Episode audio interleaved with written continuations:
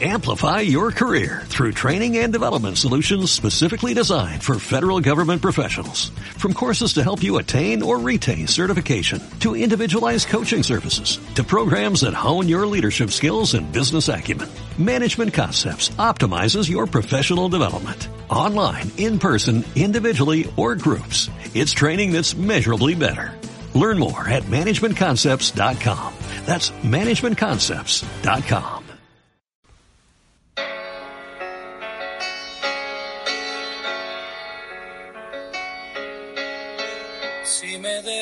ahora, no seré capaz de sobrevivir. Me encadenaste a tu falda y enseñaste a mi alma a depender de ti. Ataste mi piel a tu piel y tu boca a mi boca. Clavaste tu mente en la mía como una espada en la roca. ¿Cómo están familia?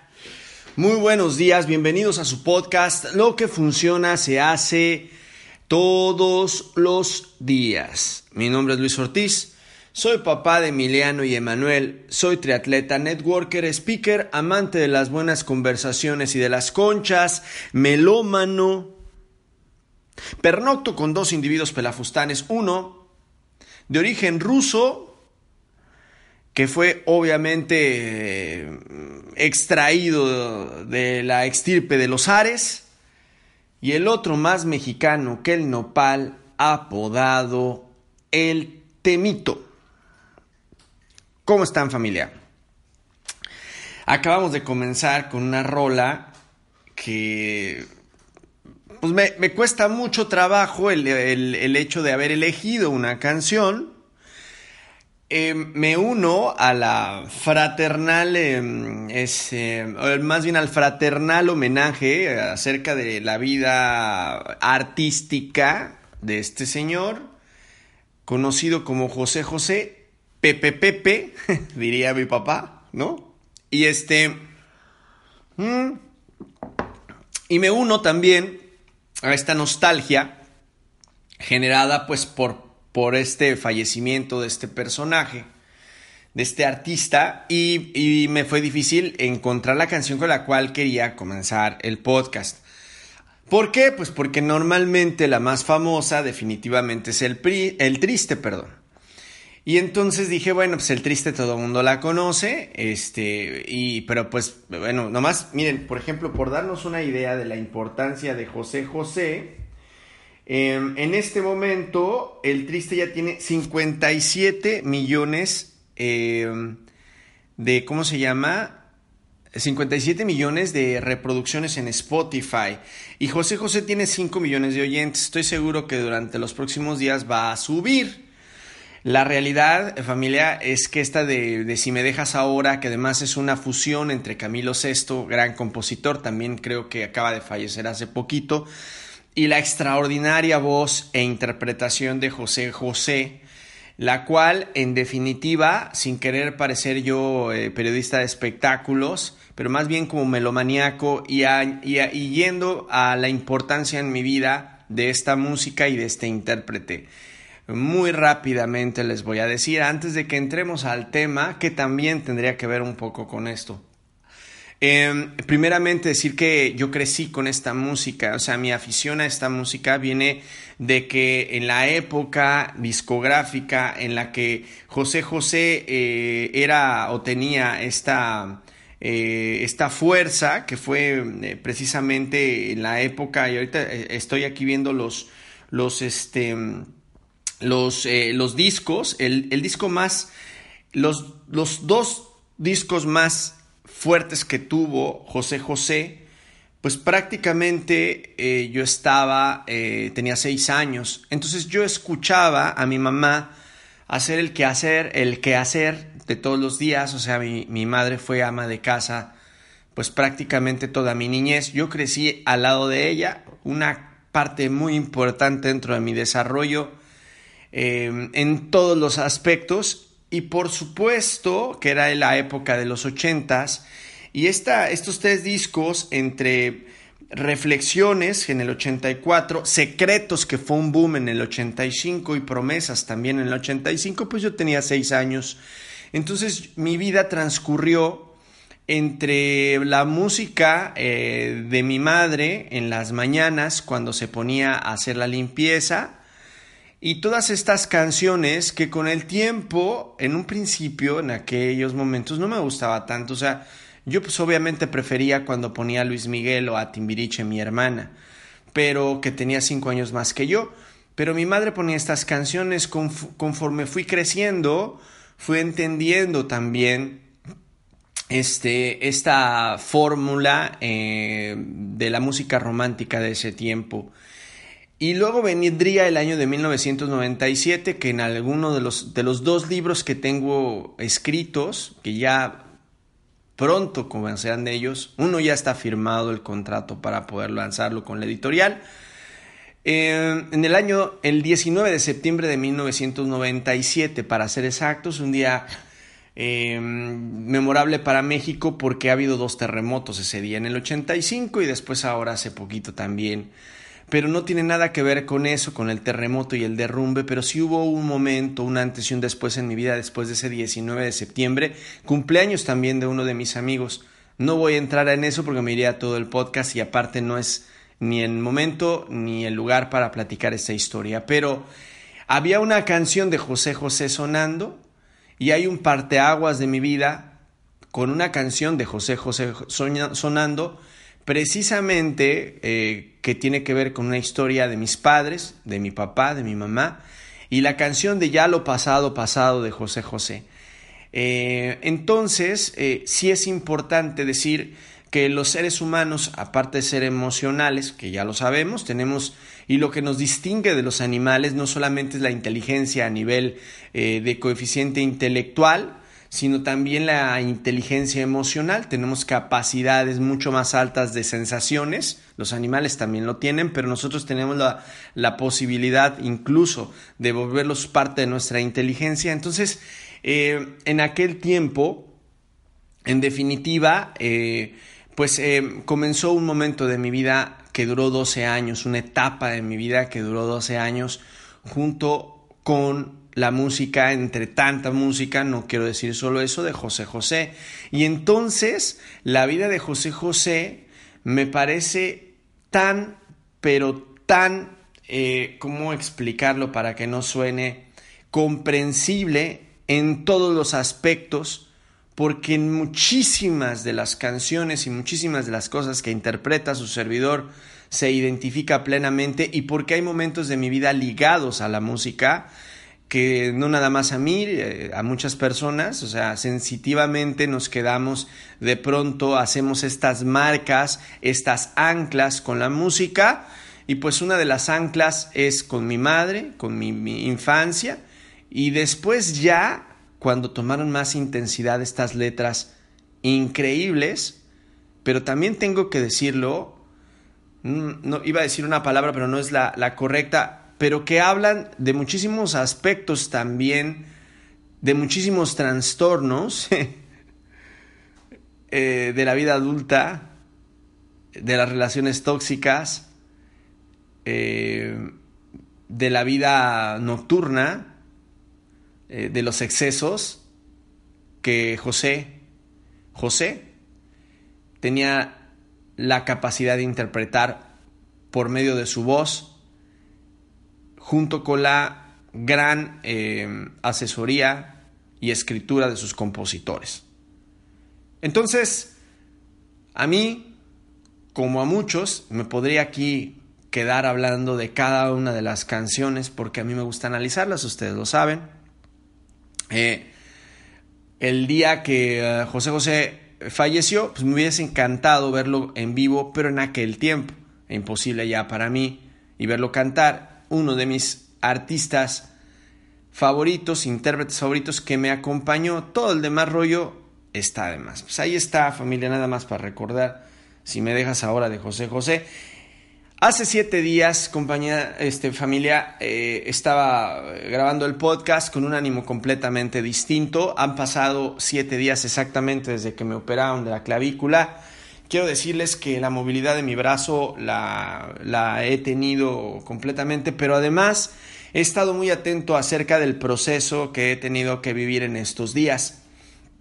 Y eh, yo no veo, es mi personalidad, no lo veo, no veo nada, lo dejo pasar simplemente o, sencillo. Yo eh, valoro a las personas que dicen, eh, pues pasó esto, en, encontrar el aspecto positivo y seguir adelante.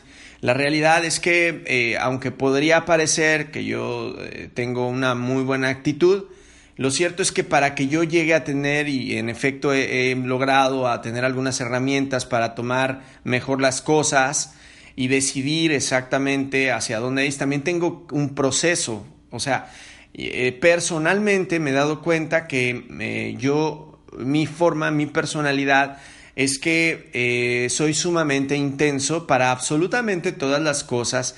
He dicho por aquí hipersensible e hipervigilante.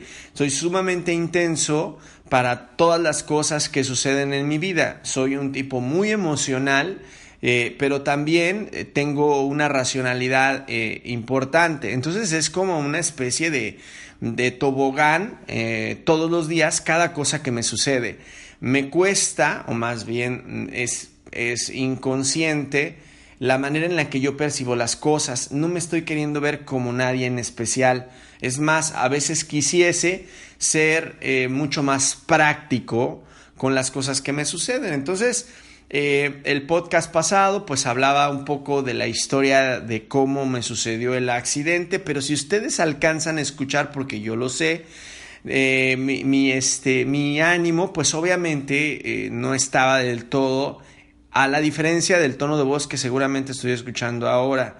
Y les quiero platicar entonces cuál ha sido el proceso en estos siete días que tengo después, después de la operación, lo que, lo que ha sucedido con el mundo, o hablando de las personas que me rodean, cómo lo han tomado, cómo influye sobre mí y cómo de manera personal creo que esto que me sucedió puede tener eh, algo a lo cual pueda yo expresar dentro del podcast y que quede aquí, que me encanta el podcast, porque al final, pues obviamente yo intento de alguna manera documentar, que es parte de la fórmula de lo que funciona se hace todos los días, de documentar esta serie de emociones y no de creer que no tiene ningún sentido hablarlas, porque es muy probable que ah, en, en algún momento algunas de las personas que nos escuchan, puedan encontrar algo que les dé un principio para tomar alguna decisión y para poder eh, seguir eh, con sus cosas o seguir adelante o cambiar de rumbo, lo que sea. Entonces, familia, primero tengo que decir que a siete días me siento muy bien, el doctor, los doctores hicieron un gran trabajo, prácticamente ya no estoy usando el cabestrillo. Eh, primero, decirles que desde el primer día, que fue el lunes, eh, al martes que ya estaba aquí, el lunes grabé el podcast, el martes me desperté y al día de hoy, esta semana caminé cerca de 48 kilómetros, casi 50 kilómetros caminé en una semana. Eh, el lunes realmente hice los primeros 5 kilómetros, el martes otros 5, el miércoles me subí a la bicicleta, este, y, tengo que decir que, por ejemplo, el martes eh, caminé eh, porque esta parte del movimiento, que es de algo de lo que hablamos aquí fuertemente, eh, siempre decimos camina, trota o trata, y, en muchas ocasiones hablan y dicen, bueno, pues es que Luis, porque parece que, pues porque Luis ha hecho Ironman, sí, porque Luis corre y Luis, no, pero es bien aburrido caminar, y este, y pues qué caso tiene caminar, o sea, no voy a ganar nada si camino, este, yo, yo pienso que, que porque he escuchado muchos pretextos, pretextos y justificaciones de que acerca de la caminata, si eso no es importante, yo por, por, regla médica en este momento no puedo hacer otra cosa eh, que estas dos que les acabo de decir, el subirme a la bicicleta estática que me costaba mucho trabajo, por eso ya no lo hice más que el miércoles, porque me dolía mucho el trasero, aparte de que la bicicleta la tenía que, arreglar, y este, y bueno, pues me cuesta más trabajo la bicicleta por el equilibrio y todo, y, que al final necesitas tu brazo, y ahorita voy a eso. Y en el caso de la caminata, pues esa sí me quedaba el martes, adolorido un poco, y me salía a caminar, eh, a recorrer 5 kilómetros, que normalmente yo puedo hacer, mi récord de hacer 5 kilómetros es menos de 20 minutos y esta vez hice creo que 56 minutos, pero me moví. Pero me moví y este y el martes hice otros 5 acompañado de la gente que corre los miércoles con nosotros, los a las 5 de la mañana. Platicando un poco la historia, el, el jueves eh, hice bicicleta, el viernes me aventé ya 10 kilómetros Hice una hora 41 minutos caminando, dando aquí eh, en la calle, a la misma ruta por donde, por donde corro. El sábado me fui a reventar 12 kilómetros en Coronado, una ruta que hago normalmente corriendo, ahora la hice caminando. Y, el, y ayer domingo eh, me reventé 15 kilómetros y medio, ¿no? En casi 3 horas, como por ahí de 2 horas 45 minutos. Mi, eh, a nivel físico, quiero decirles que estoy convencido de que me ha ayudado a mi recuperación porque el movimiento hace que el cuerpo reaccione. Yo venía subiendo entrenamientos muy fuertes, o sea, eh, tenía pensado correr el, eh, el Ironman de Arizona y ya estaba en entrenamientos de 4 o 5 horas el fin de semana, iba a buenos ritmos, entonces de pronto es como si un auto hubiese ido corriendo y le tuvieran que poner un freno de mano y fue un enfrenón tremendo y obviamente eh, un choque lateral, ¿no?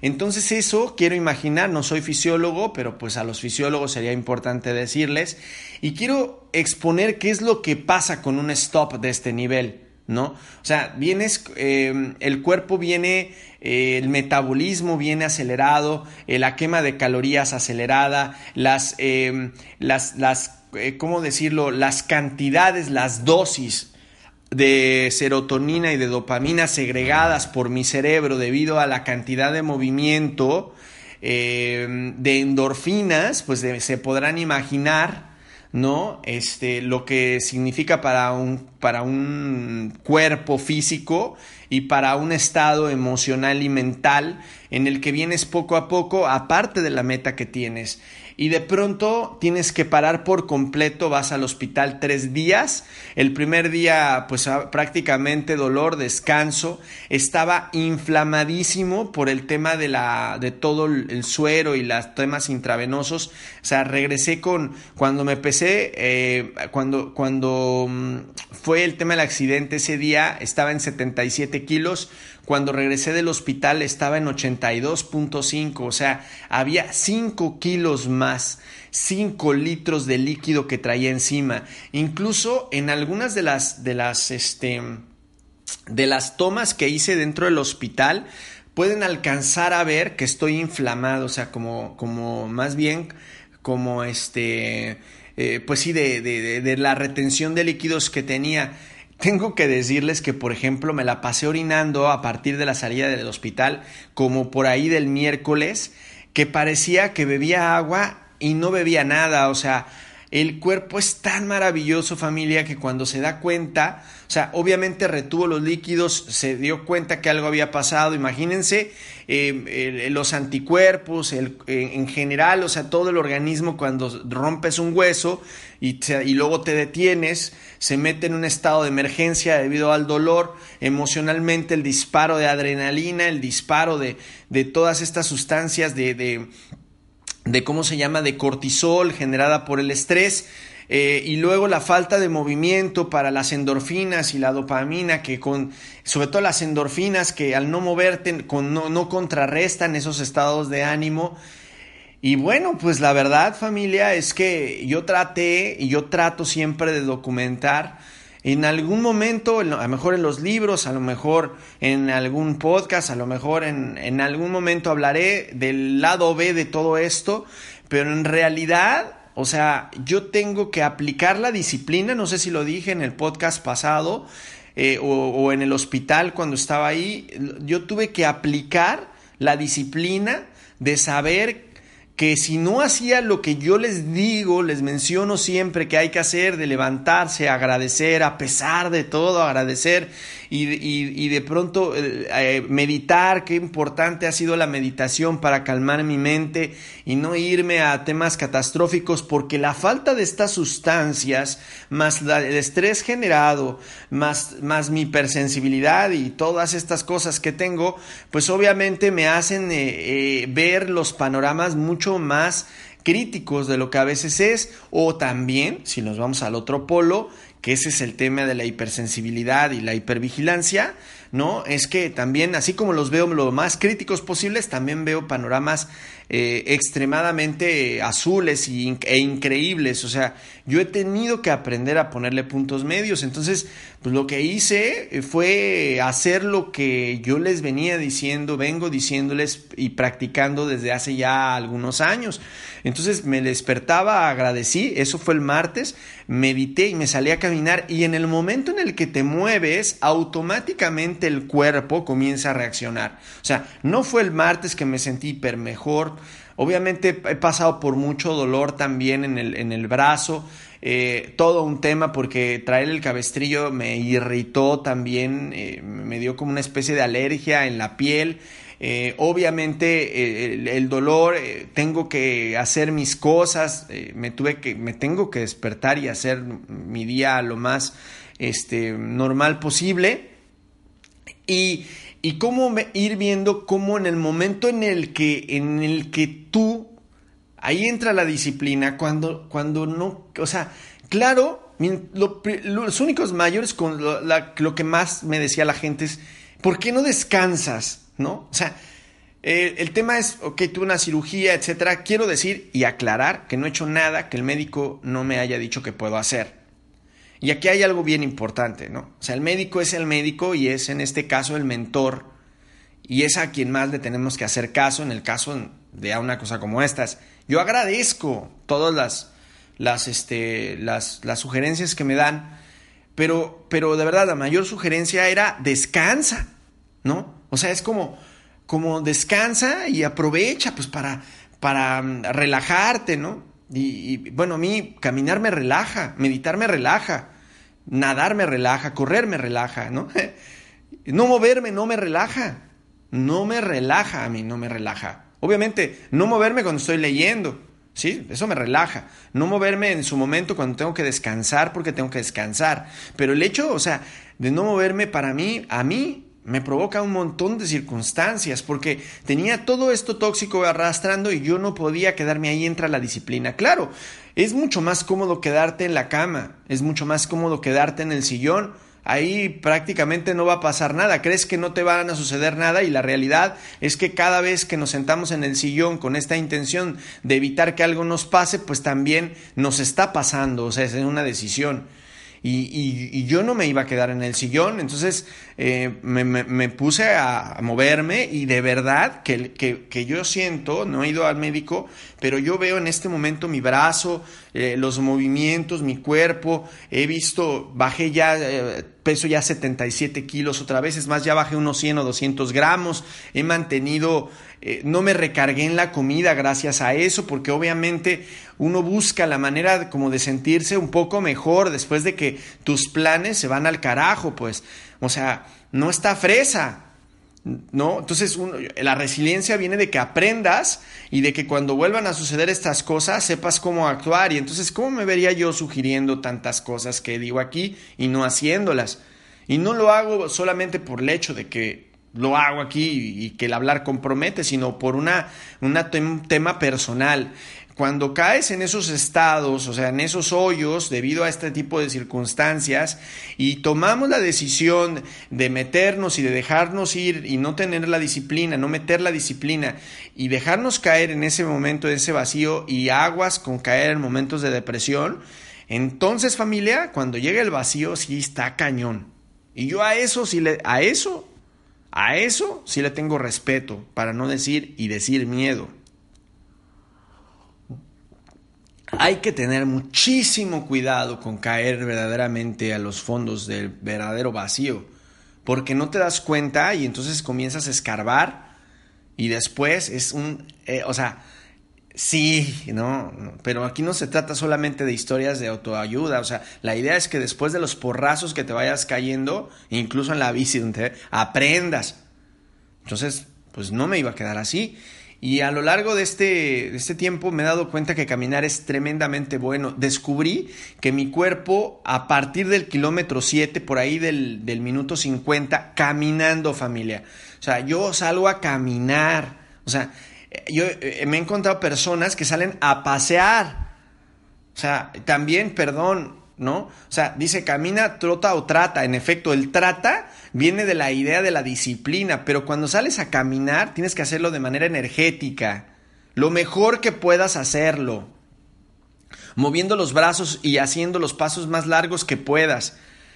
Sí, yo he visto gente que sale con las mascotas, que sale a caminar, pero más bien sale a pasear.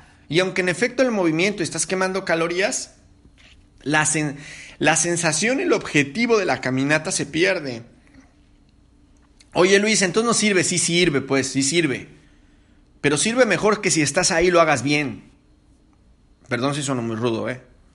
O sea, eh, eh, fui, no iba a pasear, con, a pesar de que iba con las que iba a veces acompañado, puedo, puedo ir hablando y puedo ir caminando bien. O sea, con los pasos iba, es más, fui rompiendo mi récord, ¿no? O sea, de, de 56 a 49 y creo que terminé en 46 minutos los, los 5 kilómetros. Porque cada vez mi cuerpo, que me dolía tremendo, me, dolían todos los brazos, ya se imaginarán el porrazo que me di. Entonces, pues poco a poco mi, organismo fue reaccionando y fueron ah, nivelándose estas, estos niveles, ¿no? De, en todos los aspectos. Fui ganando mi ánimo, mi todo, mis movimientos, mi brazo iba mejorando, mis músculos reaccionando, y entonces la caminata fue fantástica. En el kilómetro, más o menos en el kilómetro 7, entró por primera vez ese disparo de endorfinas el viernes que ya conozco cuando voy corriendo, que entra por ahí del minuto 12 o minuto 15 donde en verdad comienzo a sentirme inigualable. Y ese, es, cuando corro, es, ese, esa sensación me dura aproximadamente a partir de ese momento una hora de manera increíble. Después ya se convierte en entrenamiento y más cosas, ¿no? Pero, eh, y es cuando tu mente, tu cuerpo, eh, eh, comienzan a sentirse también, que comienzan las ideas a recorrer, que comienza a cambiar tu ánimo. Descubrí que sucedía hasta el minuto 40 y algo caminando. En la bicicleta cuando me subí me dolía un poco, estaba cuidando, no lo descuí, pero pude tener la atención y ver el disparo de endorfinas y de serotonina provocado por el movimiento claramente. Entonces el sábado pues apliqué todavía más el ir a un lugar mucho más, más lindo, Coronado, que lo conozco muy bien, un lugar seguro. No, me hubiera encantado ir a hacer hiking o una cosa así, pero tengo que tener cuidado con el brazo. Pero, y el, y el, domingo me fui a La Joya a caminar 15 kilómetros. Entonces, casi tres horas hice, dos horas y algo, ¿no? Y, y, y, decir, ay, pero qué aburrido, o sea, es que entonces si no es divertido eh, eh, eh, hacer esto, o correr, o es divertido andar en bicicleta, o no tienes un objetivo, no, es que debemos de entender, como bien dice el gran Carlos Pérez, ¿no? Que, la, que no existe persona sedentaria sana. Y ahora lo compruebo. Y, y, voy a ir progresivamente recuperando el movimiento a nivel de las actividades que hago, pero me muevo porque entiendo ya de manera consciente que es algo que tengo que hacer, porque eso lo necesita mi cuerpo, mi estado emocional, todo, que funcione mejor. Y obviamente, conforme fue avanzando, también mi estado emocional sobre cómo la perspectiva de cómo veía yo el, eh, el, eh, el accidente y el, este, y el tema de, la, de todo lo que tengo que darle la vuelta a la página porque sencillamente esos planes ya no se van a realizar en tiempo y forma y tendré que tener otros planes, ha ido cambiando porque obviamente al alimentar mi cerebro, al, moverme, al cada vez sentirme mejor, al verme en el espejo inflamado y, jodido, ¿para qué no decirlo? ¿No? A verte en el espejo que está recuperando la forma, incluso me subí una foto que, la subí ahí al, al, Instagram, ¿no? Donde se ve ahí que traigo un parchecillo y todo, pero donde te ves que sigues en forma, claro que ayuda a tu ánimo, depende de ti, Perdón, ahí ni el maestro se mete, lo decides tú. O sea, hay algo por lo cual el maestro no puede ir a pesar de nosotros, que es nuestro libre albedrío. El, el tomar la decisión depende de nosotros. El primer paso depende de nosotros. Quizás, dependiendo el nivel de tu fe y de tus creencias, Él puede poner las huellas y te puede poner señales más bien para dónde le tienes que ir, pero de ninguna manera te va a llevar en ese sentido. No te, o sea, no te va a empujar. Tú decides, yo decido. Al menos esa es mi perspectiva. Yo, yo decidí darle. Y cada vez que me veían todo el mundo, y cuando me quité el cabestrillo, ¿por qué ya no traes el cabestrillo? Y, y, este, y, y, por, y, bueno, pues porque yo pienso, y estuve viendo videos en YouTube y todo, este, que el, que el, y el doctor me lo dijo, que tendrá, tenía que tratar de hacer mis movimientos normales, pues para que mis músculos no se atrofiaran y, y entonces no perdiera mucho más de lo que ya en su momento he perdido. Y me siento muy bien, tengo que tener mucho cuidado con mi brazo, lo sigo teniendo, pero, pero me siento muy bien y estoy muy agradecido con todos los que ustedes que me han escrito para desearme cosas lindas y, y todas sus sugerencias, incluso la de descansar, porque entiendo que lo hacen con la mejor intención, pero les estoy dando una respuesta, o sea, no crean que le estoy jugando al vivo tampoco, estoy siguiendo las reglas porque me quiero recuperar al 100%, pero dentro de las reglas de la, libertad se basa en los límites que tú tienes y dentro de los límites permitidos por, por mi este, doctor, entonces hago lo que hago.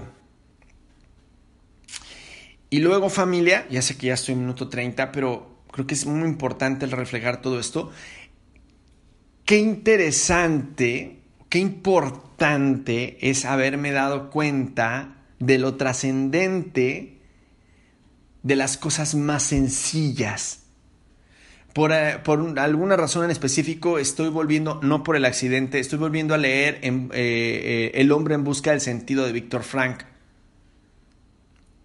Platicando un poco de este libro, que muchos de ustedes seguramente ya leyeron, ¿no?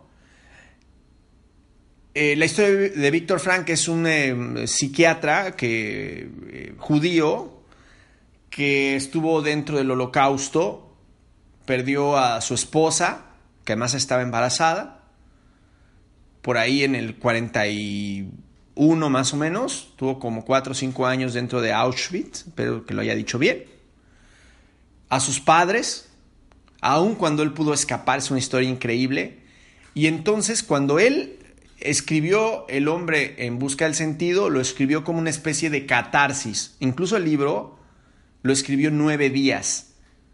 Tenía eh, unas eh, escribanas, digámoslo así, que escribían todo lo que él hablaba. Y la perspectiva que él tiene del libro es una perspectiva de un psiquiatra dentro de un campo de concentración. Y es donde él comienza entonces a darse cuenta, porque aquí, y, que viene, pareciera como mágico, que en este momento esté leyendo este libro, porque también me ha reconfortado mucho, ya lo había leído, pero lo vuelvo a leer y encontré cosas y he tomado notas que no veía. Y cómo es, en este caso, que en muchas ocasiones, sobre todo cuando estás en busca del sentido de tu vida, en este caso, los momentos más críticos de tu vida se convierten en los peores momentos de tu vida desde una cierta perspectiva en los, los momentos más importantes de tu vida. O sea, aportan tremendamente a la vida de cada uno de nosotros, obviamente si nosotros queremos también, o sea, no es como que de gratis.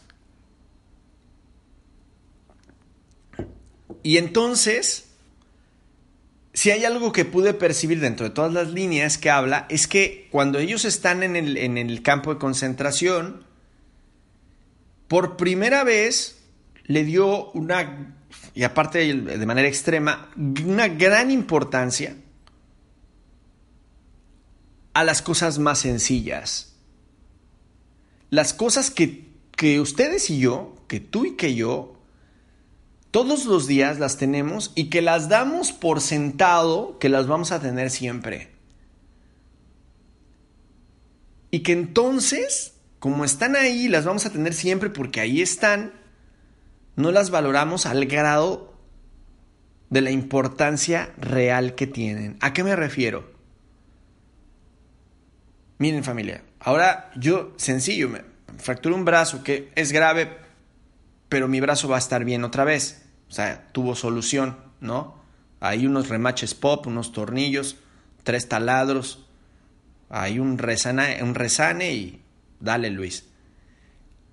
Pero mi mano derecha, además yo soy derecho. Las cosas más sencillas hablo como lavarte los dientes, como comer. Obviamente mi mano izquierda no, no, tiene la pericia que tiene mi mano derecha para tomar una cuchara.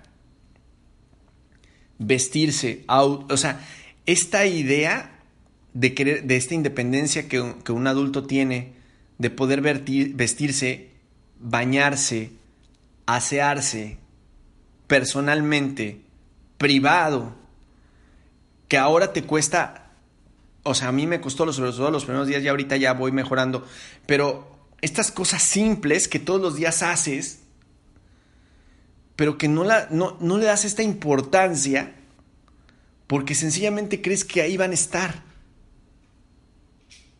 O sea, no me quiero imaginar a Frank, que ya lo tenemos aquí, cuando de pronto amanece sin una pierna. ¿No? O sea, dormir. Él habla de cómo en, las, en, las, en, las, en el gueto dormían en, tablas de 2.5 por 2,9 personas que no tenían almohada. Y luego él maneja, Víctor Frank, que dice, es una mentira, el hombre puede adaptarse absolutamente a todo.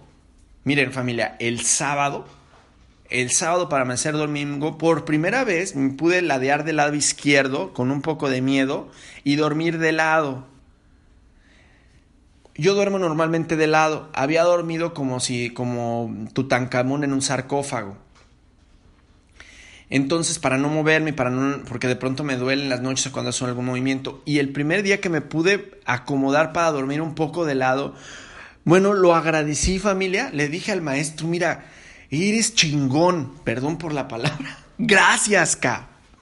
O sea, así de simple. Cuando me puse de ladito, ¿no? Y que me pude dormir un poco, descansar. O sea, el nivel de descanso, o sea, de verdad lo agradecí, o sea, fue como, y además eran como las 3 de la mañana, la siguiente hora y media que me dormí, o una hora, no sé, que, pude disfrutar de dormir de lado, que sentía la, esta eh, maravillosa eh, sensación de estar descansando en plenitud, de estar seguro, calientito en casa, en mi cama, ¿no? Este, o sea, y que, y que me, el plazo no me dolía, o sea, de verdad agradecí. Y, ahí es donde, entra este tema del agradecimiento, familia. ¿Qué tan importante es agradecer que, o sea, poder volver a do dormirme de lado, pues? Y, es que hoy seguramente te, te, despertaste y te hablo a ti, al que me escuches, y, y hiciste las cosas que haces cotidianamente. Y, o sea, mi pinche vida no vale más que lo que de pronto hago de manera cotidiana. Pero si te quedaras sin eso que tienes por sentado que, que tienes, daríamos lo que fuera por regresar a hacer las cosas cotidianas, cotidianas. Y entonces ahí es donde la donde donde un estado de felicidad amplia es donde tu, tu manera cotidiana de vivir se convierte en una grandeza. Hay una gran, miren, ahorita la, la, la, las redes sociales es, es una pelea por mostrar que tu vida es una pinche maravilla. Perdón por estoy ya se me salieron dos o tres. Una maravilla.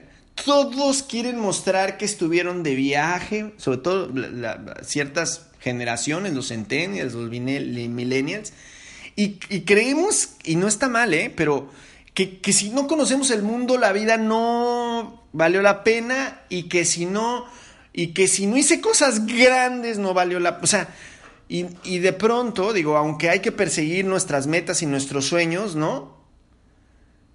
La realidad es que cuando te das cuenta que si no puedes viajar el mundo no va a valer la pena y de pronto si no viajas el mundo entonces ya te jodiste. O sea, hubo muchas personas extraordinarias en este planeta y a lo largo de la historia. El maestro, creo que no conoció ningún país ni ninguna zona más que la que conoció. Su vida transcurrió por los treinta y pico de años, treinta y dos, treinta y tres años que pasó a principios de este siglo. No tenía Facebook, no viajaba, no hacía selfies y trascendió de la manera que ningún otro hombre lo ha logrado hacer. Esta necesidad exterior, a mí me encanta viajar y ojo, no es así de, hey, es que Luis está criticando que viaje, yo quiero viajar porque el mundo, o sea, no. Viaja si quieres, haz y, toma la decisión de tu vida que tú quieras tomar. El tema es que cuando te pasa algo como lo que me pasó a mí de simple, o algo como lo que le pasó a Frank, comienzas si tienes la apertura de conciencia, a valorar otras cosas más simples. La rutina y la monotonía se hacen grandes porque es una decisión, porque además creo que la rutina y la, y la disciplina, la rutina y, la, y no la monotonía, la rutina y la disciplina te llevan a hacer cosas importantes. Porque a veces estar en todos lados es estar en nada, es como vivir en, una, en un tema de un sedentarismo donde realmente no estás consciente, donde constantemente necesitas de algo exterior para que eh, de manera interior, bueno, ni siquiera existe a veces de interior, pero de manera interior puedas estar contento. Cuando, si vives de lo externo, es inalcanzable si tu, si tu plenitud depende de eso. Gente que pone ahí que es que ya como que necesito un viaje o vacaciones. O sea, hello. Se pueden imaginar si los mejores momentos de tu vida solo es cuando están de viaje y los otros, el demás tiempo, el 80, el otro 80% del tiempo, la monotonía, tu trabajo y eso te da flojera, Genial, entonces quiere decir en la evaluación de tu vida, ¿no? Que esos grandes momentos, ok, valió la pena, pero que el demás de tu vida vale chetos. Cada momento de tu vida, mira, lavarte los dientes, por cierto, con glister, y que, y que estás así con tu brazo, el que usas siempre, el, bañarte, el sentir el agua y poderte mover en mi caso, ¿no? El poder este, eh, asearte, el poder dormir tranquilo, el poder, caray, cuando, cuando no está, ¿cómo lo valoras? ¿Cómo lo valoras? Y, y, obviamente no me quiero ir a cosas más grandes. Me acordé de Frank porque aquí tengo un podcast de Frank, donde él se despierta y de pronto se da cuenta que le falta una pierna y dice, oye, pues qué carajos, ¿no? Me imagino entonces cómo fue su, su cotidianidad es completamente distinta a la de nosotros. Él tiene que vivir de una manera diferente por esta falta de, esto. Sin embargo, él tomó la decisión de volver a hacer una nueva cotidianidad y, y obviamente nosotros lo vemos y, no alcanzamos a percibir de ninguna manera esta, esta, este aliento que Él nos da con esa actitud que Él tiene hacia la vida. Y en ocasiones cuando las cosas no suceden como nosotros queremos, pues obviamente, ¿no? O sea, es como, pues es que necesito de algo externo, externo, externo. Externo hablo de que necesites algo material, que necesites algo que ponerte unos tenis nuevos para sentirte mejor, que te ocupes irte de compras para sentirte mejor, que ocupes este, viajar para sentirte mejor, o sea, externo, externo, externo. Y en este caso el libro de Frank es muy interesante porque, pues obviamente en ese estado en el que estaba de, de completa aislamiento y además pasando unos horrores tremendos y viendo la muerte muy de cerca, ¿no? Y cuando sale de eso y le dan esta libertad, no sabía qué hacer con ella y regresar, o sea, pasa por mucho, por mucho tiempo. Es más, el libro lo hace como una catarsis para liberarse del rencor y del resentimiento que tenía con esto que le pasó con, pues, con todo lo del holocausto y estas cosas y poder rehacer su vida, que por cierto tenía 40 años como su servidor, cuando sale del, del campo de concentración y descubre que, que qué maravilloso es todas estas cosas tan sencillas que tenemos y que no valoramos. Tampoco quiero ser un motivador de plástico networketero, ¿eh? o sea, de verdad familia, me he peleado con las cosas en el sentido de que no puedo mover bien mi brazo y esto. Y, y ahora ese día que estaba yo agradeciendo medio dormido, dije, caray, Luis, atento. Atento, Luis. Atento. Así que las cosas más simples son en verdad la suma de las cosas más simples y de la monotonía diaria y de la disciplina diaria y de estas cosas que hacemos diario. Hazlas grandes y bueno, si de pronto aparte tenemos la oportunidad de hacer en momentos, de planificar y tener cosas como esto que hablamos, todavía van a ser más grandes. Pero vamos a pasar mucho más tiempo haciendo las cosas cotidianas que en estos grandes, grandes momentos.